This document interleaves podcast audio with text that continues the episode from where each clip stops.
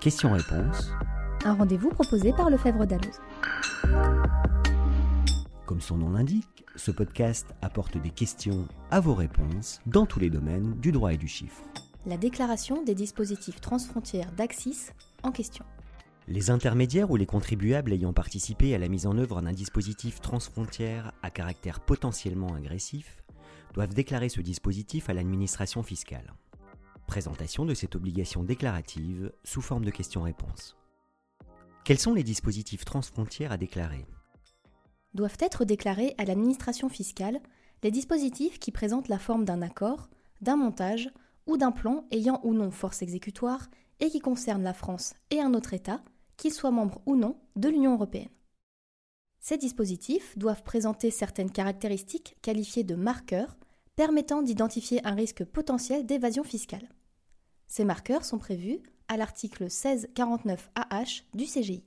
À qui s'adresse l'obligation de déclarer les dispositifs transfrontières? Ce sont les intermédiaires ou, le cas échéant, les contribuables ayant participé à la mise en œuvre de certains dispositifs transfrontières qui sont astreints à une obligation déclarative vis-à-vis de l'administration fiscale. Deux catégories d'intermédiaires sont visées. D'une part, les intermédiaires concepteurs, à savoir les personnes qui conçoivent, commercialisent, organisent, mettent à disposition aux fins de sa mise en œuvre ou gèrent la mise en œuvre d'un dispositif transfrontière devant faire l'objet d'une déclaration.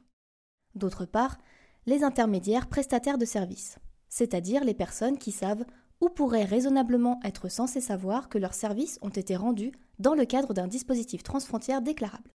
Quelles informations doit contenir la déclaration? La déclaration doit notamment comporter l'identification des intermédiaires et des contribuables concernés, ainsi que des entreprises associées à ces derniers. Elle comprend également des informations détaillées sur les marqueurs, un résumé du contenu du dispositif, la date de la première étape de sa mise en œuvre, ainsi que sa valeur. Quand la déclaration doit-elle être transmise?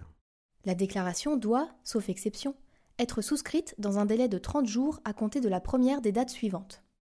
Lendemain du jour de la mise à disposition aux fins de mise en œuvre du dispositif concerné, lendemain du jour où le dispositif est prêt à être mis en œuvre, jour de réalisation de la première étape de la mise en œuvre.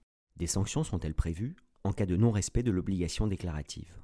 Oui, le non-respect de l'obligation déclarative est sanctionné par une amende de 10 000 euros. Le montant de l'amende est abaissé à 5 000 euros s'il s'agit de la première infraction de l'année civile en cours et des trois années précédentes. Dans tous les cas, cette amende ne peut pas excéder 100 000 euros par année civile pour un même intermédiaire ou contribuable.